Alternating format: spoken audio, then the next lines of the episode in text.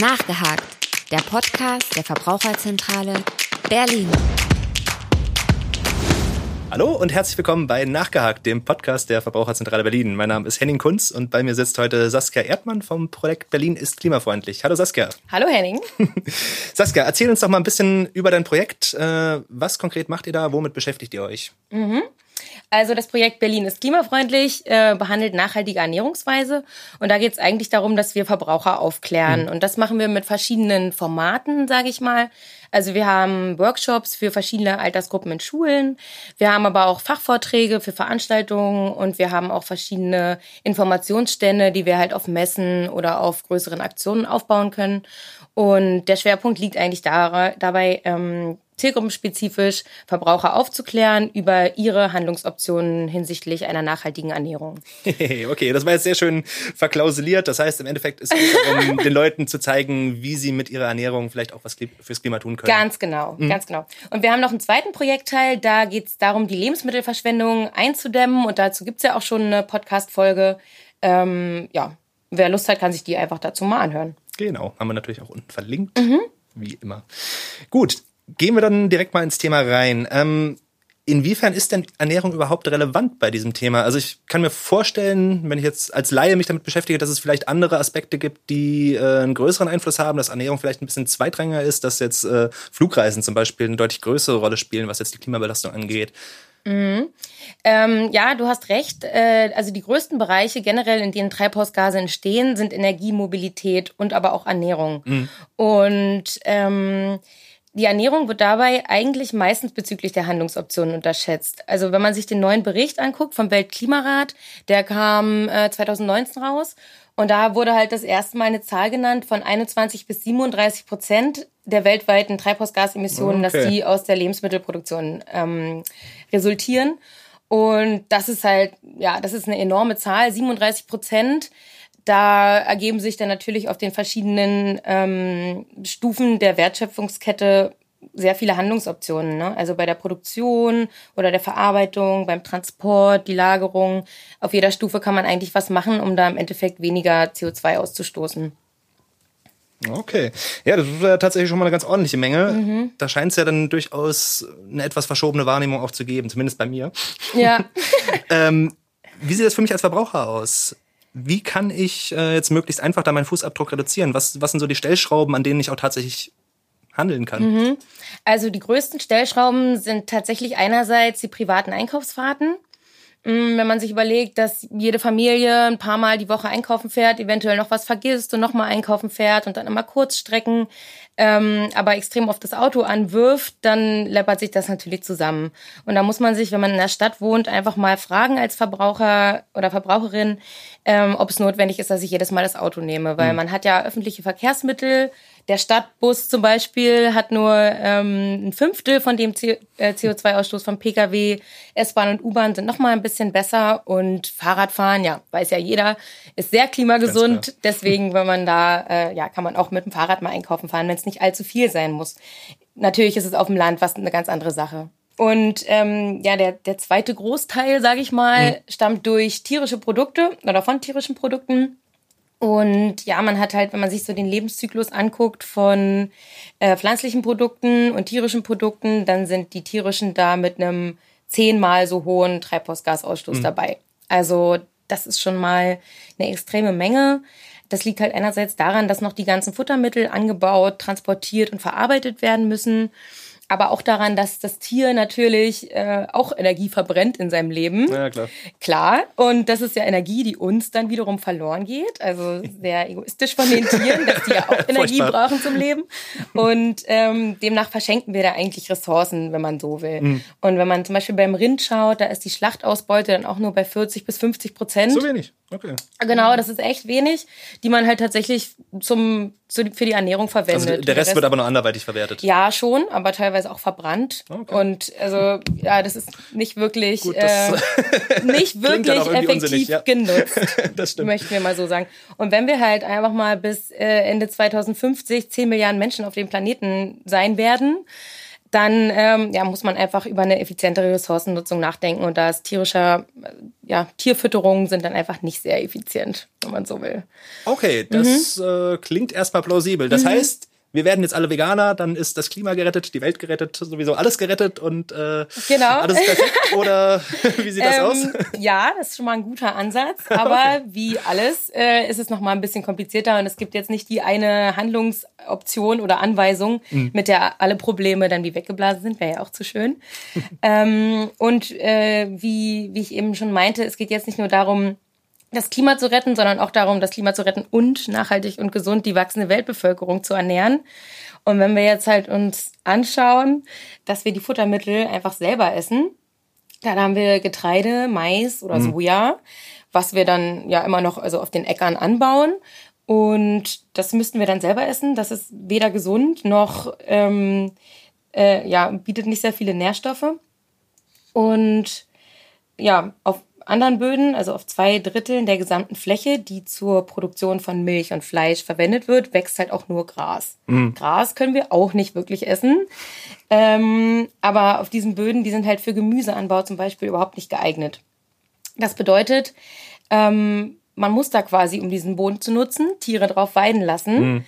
Ähm, ansonsten könnte man mit den Böden halt gar nichts an, anfangen. Und dann gibt's halt auch noch, ich war mal bei einem ganz interessanten Vortrag, da ging es darum, äh, dass halt Weidetier und Graslandschaft sich in der Evolution zusammen entwickelt haben. Das bedeutet, jeder Biss von der Kuh hat quasi das Gras wieder zur Photosyntheseleistung angestiftet und es wurde, hat mehr Gras, ähm, ist dann gewachsen. Also quasi schon eine symbiotische Beziehung. Genau, eigentlich. genau. Und ähm, Graslandschaften, was man halt auch nicht denkt, können mindestens genauso viel CO2 aus der Luft ziehen wie Wälder. Also unterm Strich heißt es dann so viel, dass man ähm, in manchen Teilen der Welt, zum Beispiel in der Mongolei, wo ja Nutztierhaltung eigentlich das ist, was die Leute ernährt. Das bedeutet, die können da nicht einfach vegan leben, weil dann müssten sie unterm mhm. Strich vielleicht wieder Wälder abholzen, um da Gemüse anzubauen. Demnach ist weltweiter Veganismus halt nicht per se gut fürs Klima. Aber äh, was man halt für uns sagen kann hier in Deutschland, wir können das auf jeden Fall wir können Fleisch reduzieren, wir können Milchprodukte reduzieren. Das ist gesundheitlich empfehlenswert, das ist fürs Klima empfehlenswert und ähm, genau. Das heißt, vielleicht darf man doch hin und wieder nochmal das Schnitzel oder das Steak sich gönnen, aber äh, Reduktion, Reduktion ist auf jeden Fall schon jeden mal ein Anfang, ja. genau. Und was okay. man ja auch immer noch ähm, äh, sagen muss, ist der ethische Aspekt, der spielt natürlich auch eine Rolle. Also Tierhaltung ist unter Umständen äh, einfach nicht vertretbar in Deutschland. Mhm. Also äh, sie werden oft auf engstem Raum gehalten, komplett zusammengefercht. Die hygienischen Bedingungen sind einfach furcht, furchtbar. Und naja, natürlich können sich da dann halt auch Bakterien, Viren, Pilze super mhm. gut verbreiten. Ne? Okay, das ist natürlich gerade in der momentanen Situation vielleicht auch ein bisschen heikel. Äh, sind das dann auch äh, Aspekte, die jetzt bei so einer Entstehung von Corona oder ähnlichem eine Rolle spielen? Hm. Also äh, wie der Würzwechsel bei Corona jetzt tatsächlich abgelaufen ist, ist ja noch nicht ganz abschließend hm. geklärt. Ähm, man vermutet da irgendwas von Fledermaus über den Zwischenwirt, eventuell ein Schuppentier oder ein Marderhund, was auch immer, äh, auf den Menschen. Mhm. Was aber hingegen sehr gut belegt ist, ist, dass 70 Prozent der Infektionskrankheiten, mit denen wir eigentlich in den letzten Jahren viel zu tun hatten, eigentlich vom Tier kamen. Also zum Beispiel HIV oder Ebola, Influenza und natürlich MERS und SARS. Und das Maul- sind halt, und Klauenseuche auch noch. Ja, BSE, genau. dieser, genau. dieser Klassiker. Genau, genau, genau. Alles, äh, alles Krankheiten, die irgendwie durch ja, durch Tiere auf uns mhm. übertragen mhm. wurden. Und wenn man sich mal die Ursachen dafür anschaut, dann ähm, ist das so einerseits das Eindringen des Menschen in wilde, zuvor völlig unerschlossene Gebiete, um dort ja zum Beispiel zu roden und dann Kulturen zu errichten, Monokulturen im schlimmsten Falle, die dann der Biodiversität in diesem Gebiet schaden. Mhm. Und dann kann man sich ja vorstellen, wenn halt die Biodiversität verschwindet, dann hat man immer mehr ähm, Lebewesen einer Art in dem Gebiet. Und wenn sich jetzt halt ein Erreger auf diese Art spezialisiert hat, dann fällt es dem natürlich auch wesentlich leichter, sich innerhalb dieses Gebiets zu verbreiten. Ja, das ist logisch. Genau. Und äh, ja, das spielt dann halt bei der Entstehung von Seuchen natürlich eine Rolle. Also hm. insgesamt, dass Nutztiere, Wildtiere und der Mensch immer weiter auf engem Raum zusammenkommen und äh, die Erreger somit aus ihren historischen Verbreitungsgebieten herauswandern und sich vermehren können.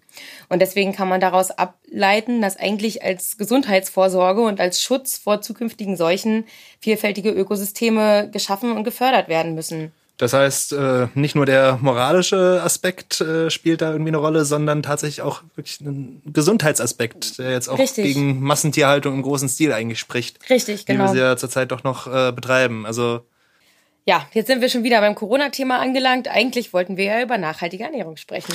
Na gut, aber nachhaltige Ernährung und Massentierhaltung, das ist ja durchaus nicht ganz einfach, ne? Äh, genau, zumindest bei herkömmlichen Nutztieren äh, geht das nicht so gut zusammen. Okay. Aber es Jetzt gibt ja noch, noch andere Tiere, genau. Zum Beispiel Insekten. Hast du schon mal Insekten gegessen? Nee, das kann ich nicht behaupten. Mhm. Ich habe mir neulich mal welche gekauft, die gibt es ja jetzt auch ganz normal im Supermarkt. Mhm. Also ich fand, sie schmecken eigentlich wie Vollkornnudeln, aber ja, was halt jetzt hier eigentlich ja wichtig ist, ist, dass sie wesentlich, ähm, wesentlich klimafreundlich sind. Wesentlich klimafreundlicher als bekannte Nutztiere. Mhm. Ähm, wenn man jetzt ein Kilogramm Tier sich anguckt, hat man da mehr Protein, generell mehr essbaren Anteil. Wir hatten ja bei den Rindern schon 40 bis 50 Prozent Ausbeute, ist ja nichts eigentlich, aber ähm, gleichermaßen halt nur ein Hundertstel der CO2-Emissionen und ein Zwölftausendstel des Wassereinsatzes. Und dass sie weniger Platz verbrauchen, ist, glaube ich, auch ziemlich einleuchtend. Okay, demnächst vielleicht mal den Heuschreckenburger probieren. Genau, könnte man mal machen. Also ist auf jeden Fall auch eine Möglichkeit, um halt die Weltbevölkerung proteinreich und nachhaltig zu ernähren. Okay, das ist zumindest ein interessanter Ansatz. Gut, aber das ist äh, vielleicht auch nicht unbedingt jedermanns Sache. Was könnte ich denn da ansonsten tun, wenn ich jetzt nicht unbedingt Insekten essen möchte? Ich meine, ne, Bio-Lebensmittel ist ja so das, das klassische Ding, regionale, saisonale Lebensmittel, das haben wir auch alles schon in vergangenen Folgen gelernt. Ähm, Gibt es darüber hinaus noch Hinweise, die du uns geben könntest? Also ja, erstmal generell äh, hast du bei den aufgezählten Sachen auch nur teilweise recht. Ah, okay. Aber das ist eine Vorstellung, die uns auf jeden Fall häufiger begegnet. Aber auch da muss man halt wieder ein bisschen differenzierter betrachten. Wenn man sich jetzt zum Beispiel anschaut, ich habe eine Bio-Mango, die aus Thailand eingeflogen wurde, dann ist es auf jeden Fall vorteilhaft, dass sie ökologisch angebaut wurde, weil man kann dadurch die Bodenqualität erhalten und die Bio Biodiversität auch fördern. Aber sie ist halt trotzdem ein sehr leicht verderbliches Lebensmittel. Also jeder kennt ja so eine matschige Mango, die halt nicht mehr gut ist. Und deswegen kommt sie halt äh, in den meisten Fällen mit dem Flugzeug zu uns.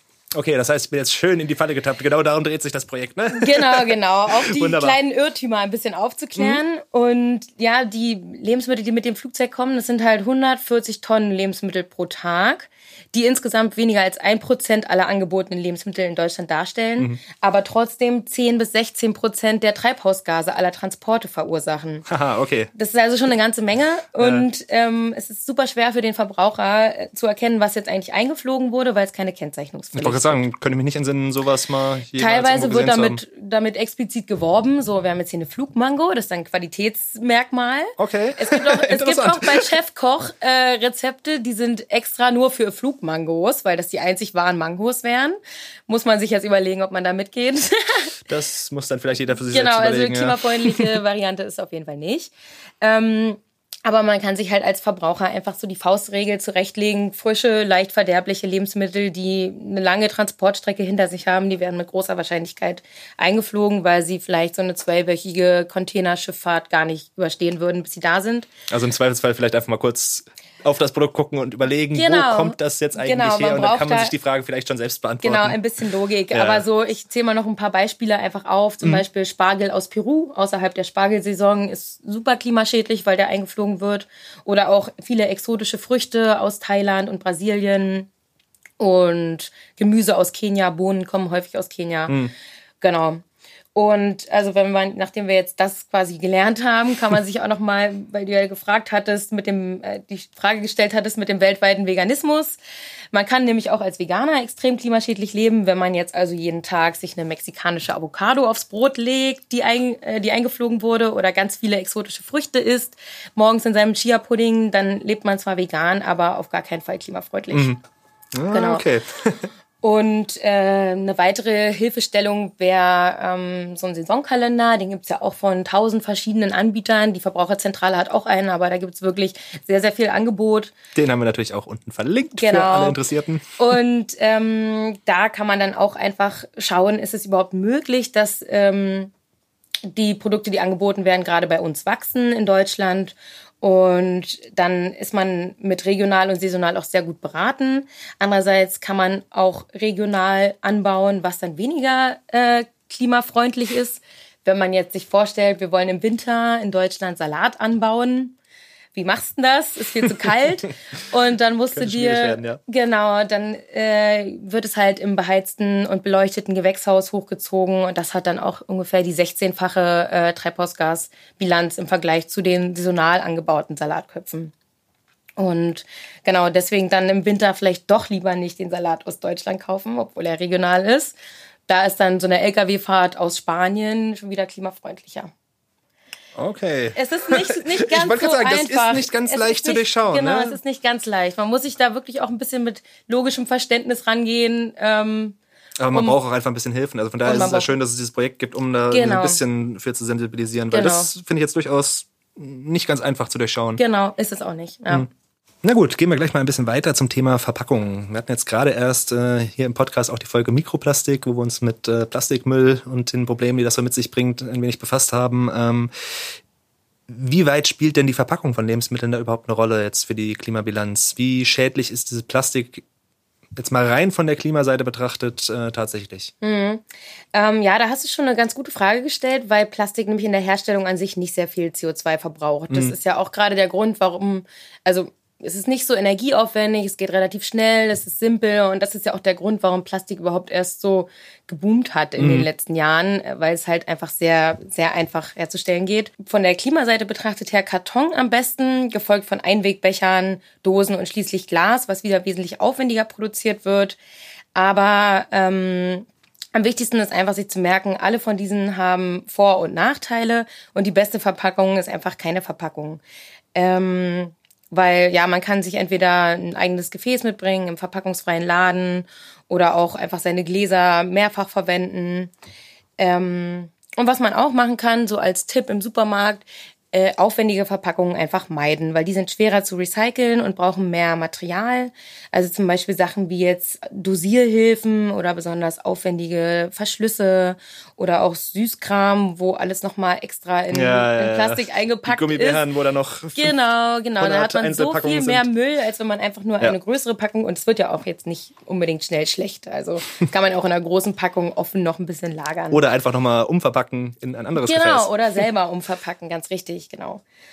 Und äh, noch ein anderer Tipp, der ja auch mit diesen Verpackungen einhergeht, ist es generell, frische Ware ist wesentlich klimafreundlicher als zum Beispiel Konserven, weil da hat man einerseits das verarbeitete Produkt, aber auch wieder die Konservendose, die produziert werden musste. Und ähm, ja, da ist es einfach äh, gesundheitlich und auch aus Klimasicht günstiger, frische Sachen zu kaufen und selber zu kochen, wenn man da Zeit und Lust zu hat. Also wir fassen zusammen, im Zweifelsfalle, wenn möglich, immer unverpackt und alles andere muss man irgendwie abwägen. Da gibt's keinen klaren Sieger. Gut, es ist natürlich immer ein bisschen frustrierend, über diese Themen zu sprechen, weil man oft auch das Problem hat, ähm, man sitzt da als Einzelperson, beachtet all diese Vorschriften, Vorgaben und versucht das möglichst optimal zu machen alles äh, und hat dann aber vielleicht seinen Nebenmann, der da überhaupt nicht drauf achtet. Lohnt es sich dann überhaupt, das zu machen? Müsste es da nicht vielleicht auch Vorgaben von der Politik geben? Wie siehst du das? Mhm. Ähm, ja, meiner Meinung nach ist es auf jeden Fall richtig. Also einerseits muss die Politik was tun, andererseits muss aber auch die Zivilgesellschaft was tun. Mhm. Also es funktioniert einfach nicht, dass beide mit dem Finger auf die andere Seite zeigen. Ja, ein bisschen Politik, Eigenverantwortung muss immer genau, schon sein. Genau, und die Politik halt sagt, die Verbraucher und Verbraucherinnen kaufen es ja und wollen es ja und kaufen ja das ein, was sie wollen. Äh, und die Verbraucher sagen ja, äh, es wird ja produziert und die Politik gibt keine strengeren Vorgaben funktioniert so nicht, weil auf beiden Ebenen eigentlich was passieren müsste. Das heißt, wir drehen uns irgendwann im Kreis. Genau. Und was wir nun mal gerade verändern können, ist unser eigenes Verhalten. und ähm, deswegen, ja, und wenn man sich zum Beispiel anschaut, die Sache mit dem Veganer-Vegetarier-Trend, ich weiß noch, meine erste vegane Phase hatte ich vor 14 Jahren und ich bin sehr verzweifelt in den, äh, in den Supermärkten, weil ich Ewigkeiten irgendwelche Listen durchgeguckt habe und am Ende war dann doch wieder ein Minimü Laktose drin und ja, das war alles Vor 14 nicht, Jahren nicht kann man vorstellen, das war schwierig. Genau. Ähm, und mittlerweile hat sich das ja komplett gewandelt. Also überall gibt's alle möglichen Ersatzprodukte. Die Tendenz ist immer noch steigend und das hat auch ohne Politik funktioniert. Mhm. Also ich sage jetzt nicht, dass vegane Ersatzprodukte ähm, immer die richtige Wahl für eine nachhaltige Ernährung ja, sind. Ja, das haben es wir auch schon nur, gelernt. Nur das, genau, es ist nur das Beispiel, mhm. ähm, wie man eben doch als Zivilgesellschaft und wenn das weit genug die Wellen schlägt und wenn man sich da genügend austauscht im Freundeskreis, spannende Verhaltensänderungen bespricht oder wenn man zum Beispiel sich gegenseitig motiviert. Mh, man kann auch eine lokale Initiative gründen und politisch aktiv werden. Mhm. Aber wichtig ist halt einfach darüber zu sprechen im, in seinem eigenen kleinen Mikrokosmos. Und ähm, ja, dann setzt Vom man. Kleinen ins Große. Genau, dann Ja. setzt man eine Bewegung in Kraft und irgendwann hat man es dann vielleicht äh, aus der Zivilgesellschaft Ja. heraus geschafft. Gut, es ist natürlich sowieso ein Thema, wo es jetzt auch nicht die eine äh, Sehr gut Lösung aufgepasst, gibt, äh, sehr gut. genau. Man kann sich einfach an verschiedenen Stellen ähm, Verhaltensänderungen überlegen, die eine ganze Menge bewirken. Und äh, der Vorteil ist ja, dass man mit nachhaltigen Kaufentscheidungen eigentlich direkt beginnen kann. Man muss sich jetzt nichts neu anschaffen oder so, sondern also es muss nicht immer gleich ein neues Küchengerät sein, was ein bisschen effizienter ist. Klar bringt das auch was, aber man kann auch immer noch an anderen Stellen an den an den Schrauben drehen. Ja, wenn ich mir alle zwei Monate eine neue Küchenmaschine kaufe, dann ist damit vielleicht auch nicht so furchtbar viel gewonnen. Ganz genau. Und das sind dann halt so Sachen wie zum Beispiel weniger Tiefkühlprodukte oder kann ich vielleicht weniger Fleisch essen oder reicht es vielleicht, wenn ich im Winter nicht die Tomaten aus den Niederlanden kaufe. Mhm. Ähm, man muss sich jetzt überhaupt nicht schlecht fühlen, wenn man nicht vegan leben kann oder so. Es gibt halt einfach für jeden eigentlich einen Aspekt, der relativ einfach, Ja. einfach umzusetzen ist. Also im Zweifelsfall einfach mal gucken, welcher Was tut Teil mir am wenigsten weh? Ja, Genau, was kann ich einfach mal genau. ohne Probleme selbst umsetzen Ja. und dann vielleicht auch mal meinen Teil beitragen. Genau. Und was ich so als Abschlussempfehlung eigentlich noch ganz interessant finde, ist seine eigene Klimabilanz mal auszurechnen. Und da gibt's verschiedene Rechner. Ich will jetzt noch mal, mal kurz auf zwei eingehen. Ähm, einerseits der Rechner vom Umweltbundesamt, wo man halt aufs Jahr gerechnet seine, seinen CO2-Ausstoß errechnen kann. Und den kann man dann auch vergleichen mit dem Ausstoß, der eigentlich vertretbar wäre, wenn Klimaschutz für alle Menschen fair sein sollte. Dann hat ja jeder ein Budget, was er verbrauchen kann. Und das Umweltbundesamt setzt dieses Budget halt auf eine Tonne. Der Durchschnitt in Deutschland sind 11,6. okay. ähm, und sowas in Zahlen zu sehen, das hilft halt einfach schon mal Mhm. Ja, gravierend weiter, weil du hast ja sonst eigentlich, das ist halt nicht griffig so. Und was ich auch vor kurzem erst gefunden habe, ist so eine Open Source Initiative aus Österreich. Ein guter Tag.org heißt das. Und die rechnen das halt auf den Tag aus. Mhm. Also man sagt, du kannst 6,8 Kilogramm CO2 am Tag verbrauchen. Das ergibt 100 Punkte. Und dann alles, was du machst, ähm, trägst du halt da ein. Also schon auch ziemlich detailliert. Ja, das ist dann für die Leute, die es ganz genau wissen wollen. Genau, aber es hilft ja auch, um das zu Mhm, natürlich. verbildlichen. Und wenn du dann halt irgendwie den Tag ganz klimafreundlich lebst, aber dann am Ende indisch vom Lieferdienst bestellst und das kommt dann mit 30 Punkten zu, zu Buche, also ein Drittel von dem, was du verbrauchen kannst, das ist einem alles gar nicht so richtig bewusst. Und deswegen Mhm. finde ich das so hilfreich, sowas einfach mal auszurechnen und zu schauen, was hat besonders viel ähm, eingeschlagen jetzt in meiner Klimabilanz heute und ist es mir vielleicht möglich, das ein bisschen umzuändern. Wunderbar, das ist Mhm. doch ein sehr schönes Schlusswort. Ich hoffe, wir konnten bei dem einen oder anderen vielleicht auch ein bisschen das Bewusstsein für dieses Thema schärfen. Vielen Dank, dass du hier warst, Saskia. Vielen Dank, dass du uns Vielen lieben Dank äh, Rede und. Antwort gestanden hast. Ja, gerne. Jederzeit wieder. Und auch an unsere Zuhörer, vielen Dank und bis zum nächsten Mal.